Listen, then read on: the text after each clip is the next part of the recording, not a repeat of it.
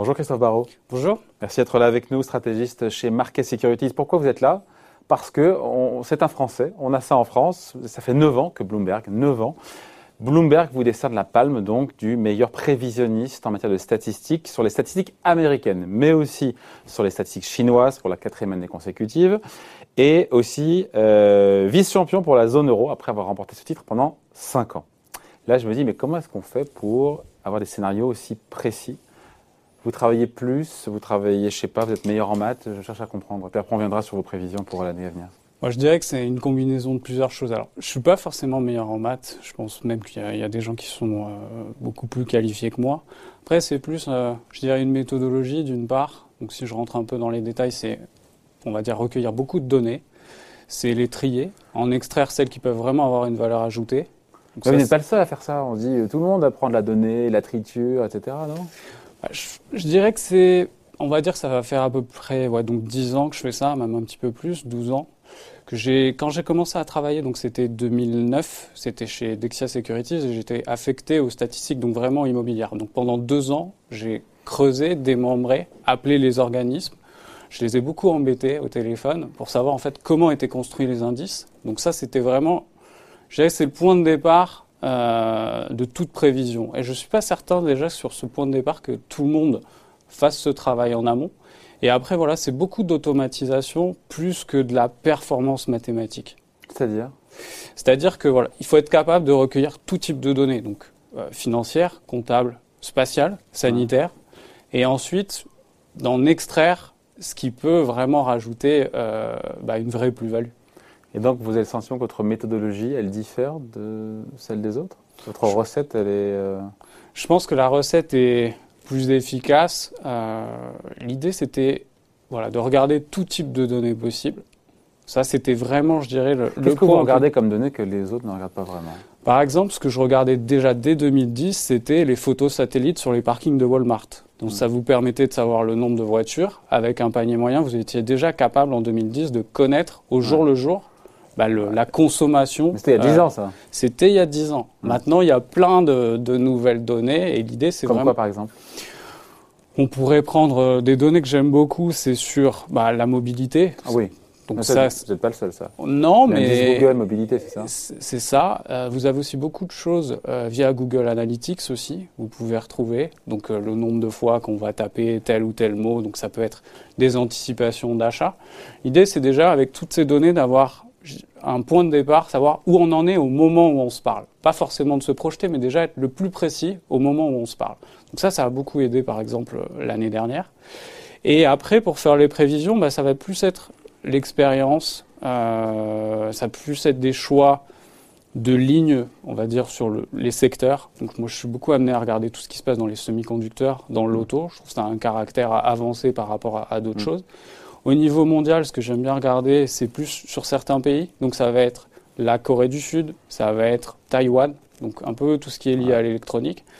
Donc voilà, c'est plein de petites choses combinées. Après, il y a aussi un autre euh, paramètre, c'est que j'aime bien regarder ce que font les autres. Et surtout, quand les autres vont faire une prévision complètement en dehors du consensus, mmh. la question c'est pourquoi? Donc il y a un peu aussi euh, d'espionnage industriel, entre guillemets. Pour, pour vous challenger pour euh, vous remettre en cause dans vos propres certitudes ou dans vos propres prévisions Ouais, c'est ça. C'est que étant euh, voilà sur une équipe ultra réduite, on peut pas tout voir. Donc l'idée c'est de regarder qu'est-ce qui se fait ailleurs et pourquoi à un moment ou à un autre quelqu'un peut tenter d'anticiper. Il n'y en a pas certains euh, qui ont cherché à vous espionner chez les concurrents parce que pardon quand on a ce titre-là pendant 9 ans meilleur prévisionniste selon Bloomberg, sur combien d'ailleurs vous êtes combien prévisionnistes dans le monde? Sur les États-Unis c'est à peu près une centaine en fait. C'est ça. Alors, euh, je sais pas. Autant que vous travaillez pas là-bas, vous n'avez jamais foutu les pieds en plus. Non, jamais mis un pied euh, ni aux États-Unis ni en Chine. C'est peut-être ça la clé aussi, c'est de pas être biaisé par l'environnement. Si je prends un, exemple concret, en France, pendant les cinq premières années où j'ai fait des prévisions, j'étais toujours plus pessimiste. Parce que euh, vous discutez avec des gens, c'est bien connu en France, voilà, les, les, gens voient toujours le côté noir de la chose. Et puis, petit à petit, bah, j'ai essayé de plus écouter personne et de réappliquer euh, la méthodologie que j'applique aux États-Unis à la France. Et depuis, c'est un, petit peu plus précis. Alors, votre scénario macro euh, pour 2021, il est dans les purs, dans ce qu'on entend à peu près à droite ou à gauche, c'est-à-dire rebond, euh, fort rebond en Chine, net rebond aux États-Unis, plus mou en Europe. Après, on est élu meilleur euh, prévisionniste parce que ça se joue à la virgule près, mais sur la tendance, vous êtes dans le, dans le consensus. Bah, c'est le... pas, pas, péjoratif de dire ça. Non, du tout. Mais sur le sur l'articulation donc des zones géographiques, c'est à peu près ça. Maintenant, c'est l'amplitude. Globalement, je suis plus optimiste partout sur quasiment toutes les zones, euh, que ce soit États-Unis, Chine ou Europe. Après, c'est vrai que le scénario, bah, c'est plus optimiste que, tout, que le consensus. C'est ça, oui. À quelle hauteur bah, Au niveau mondial, on L'OCDE nous dit 5,6. Je suis à 6,3. Ouais. Euh, donc ça, c'est pour le monde. États-Unis, on est passé à 7 ce matin. Donc le consensus c'est 5,5. Mm. Et sur la zone euro, on est à 4,8. Et je crois que le consensus c'est 4,3. Et pourquoi Qu'est-ce qui vous incite à plus d'optimisme euh, que le consensus? Ah, c'est un ensemble de choses, mais il y a eu gros, en gros, il y a trois facteurs clés pour 2021 qui expliquent un redémarrage plus fort. Bon, l'efficacité de, des vaccins ouais, en moyenne. De vaccination, ouais. ouais. enfin, en Europe, la campagne de vaccination.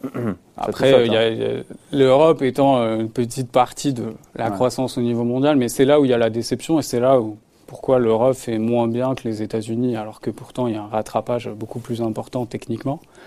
Euh, Techniquement, on devrait rebondir plus que les Américains, puisque exactement. nous, on a plus baissé que. On a baissé de 6,6, ils ont baissé de 3,5, et cette année, voilà, nous on vit 7 États-Unis et 4,8 euh, zone euro. C'est désespérant. Bah, disons que c'est. Je sais pas si désespérant c'est le bon ah, mot, mais c'est vrai que c'est une vraie déception sur le côté euh, vaccination. Il y a le côté ampleur du stimulus, parce qu'aux États-Unis, on peut se poser la question de savoir s'ils vont pas aller trop loin euh, s'ils ont potentiellement déjà été trop loin. Ils ne font pas trop de stimulus, trop de soutien budgétaire, trop de plans de relance. Parce que quand, on doit se comparer, nous, entre l'Europe, en incluant les plans nationaux et ce que font les Américains, en termes de soutien budgétaire, il y a un rapport de combien déjà? J'ai plus, plus Alors, je n'ai pas le chiffre en tête, mais euh, si on regarde euh, le chiffre que j'ai, c'est le surplus d'épargne qui sera totalisé en fait suite à ces stimulus. Aux États-Unis, on va sortir sur 2 trillions, ce qui fait 9,3% de PIB nominal.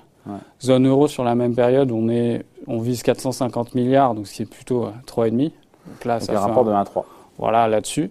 Et après, en stimulus combiné, les États-Unis, donc ils ont combiné avec quoi? Donc ils ont fait 2,2 en avril, 900 milliards en décembre, 1,9 maintenant. Ils peuvent remettre sur les infrastructures potentiellement. Et en Europe, c'est euh, donc c'est un stimulus global, c'est 1,8 sur le 2021-2027. En dépenses discrétionnaires, c'est 420. Mais après, il faut voir au niveau national ah ce qui se passe en combiné. Mais c'est bien moindre qu'aux États-Unis.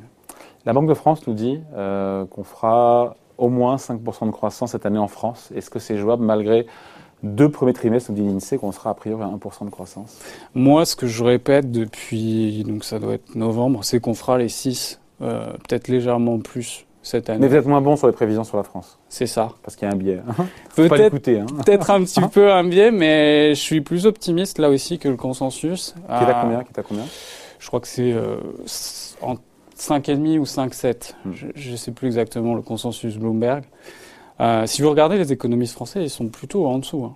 Hmm. Ils sont plutôt pessimistes. Moi, mon idée, c'est que d'une part, on a été plutôt résilient au T4 malgré les mesures de, de, restriction en novembre, mm. qui a eu un fort effet de rattrapage dès lors qu'on réouvre, qu'on a vu sur les ventes au détail en mm. décembre. C'est ce qui a permis vraiment de d'éviter la casse, puisque les gens anticipaient quasiment 3-4% de contraction en France au T4. On a fait bien moins que ça. Et au premier trimestre, malgré de, plus de mesures de restriction, je pense qu'on fera un chiffre positif. Et derrière, il y a le côté, euh, je pense, revanche du consommateur en France qui ah sera ah, vous important. ça Ouais, complètement. Quand il pourra consommer, il va se lâcher. Bon, au T3, on, a pu le voir que c'était très violent parce qu'il y a un effet aussi de consommation domestique. Et contrairement à l'Espagne, qui est voilà, un peu un pays exposé au tourisme, mais qui est très tributaire du tourisme international, nous, avec notre... On l'est aussi, on l'est aussi, moins.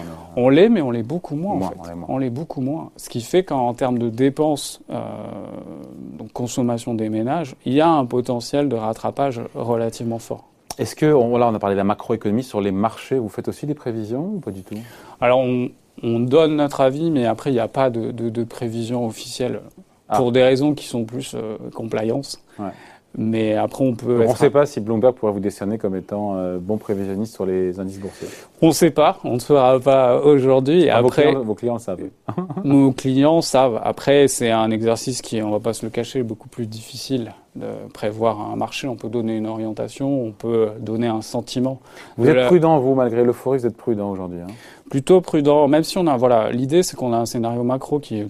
C'est pas, je c'est pas contradictoire d'être, euh, d'avoir un scénario macro optimiste et de me dire, bah, je suis prudent sur les marchés. Bah, tout dépend en fait quel est le driver des marchés. Si le driver des marchés, comme on le pense, c'est en grande partie la politique monétaire ultra accommodante, qui est aussi un des facteurs pour lesquels euh, on est optimiste au niveau mondial, euh, si à un moment ou un autre, on est sur un scénario plus positif, ça veut dire aussi qu'on va avoir une anticipation d'une politique monétaire moins accommodante. Ouais, mais qui le restera, qui le sera moins, mais qui le restera. Mais bon, ce qui compte pour les, marchés, c'est la dérivée seconde, c'est pas la première. Mm. Et la réalité, si on regarde là les courbes des injections de liquidités, si on prend juste une petite statistique que j'aime bien, c'est le bilan consolidé des banques centrales du G7. En, de février 2020 à 2021, vous avez eu 9 trillions de dollars injectés.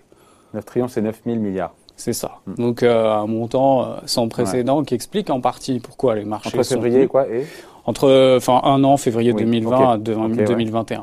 On sait très bien qu'on n'aura pas le même montant injecté et qu'on va avoir une décroissance, enfin une inflexion de la de cette croissance là. Donc ça c'est un point important. Après l'idée aussi c'est que si on prend l'hypothèse d'un nouveau stimulus dans les infrastructures aux États-Unis. Qu'est-ce qui a fait que les précédents stimulus ont pu euh, voir le jour sans pénaliser les taux d'intérêt euh, et les marchés, c'est que en face vous aviez la Fed qui en remettait toujours plus. Mm. Aujourd'hui, c'est un monde totalement différent. Si le Trésor va pour émettre 2 trillions d'obligations mm. et financer le stimulus, la Fed ne va pas accroître ses achats, voire on est dans une situation où elle va mm. ralentir ses achats.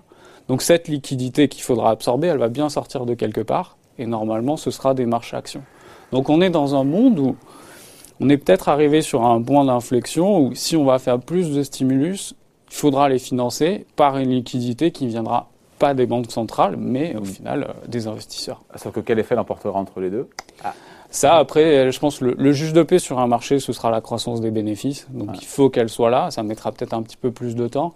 Mais l'idée, c'est qu'on aura au moins de la volatilité. Et ensuite, si on a des nouveaux stimulus, par exemple aux États-Unis, la question c'est comment on le paye. Et il peut y avoir la question euh, bah, d'un relèvement des taxes. Si vous avez un relèvement des taxes, ça veut dire que sur les bénéfices, bah, il y aura peut-être un ajustement à la baisse. Donc c'est pour ça qu'on est mitigé aujourd'hui, malgré un scénario macro euh, plutôt optimiste. Voilà, merci d'être avec nous. Donc Christophe Barrault, stratégiste chez Market Securities. Merci. Merci.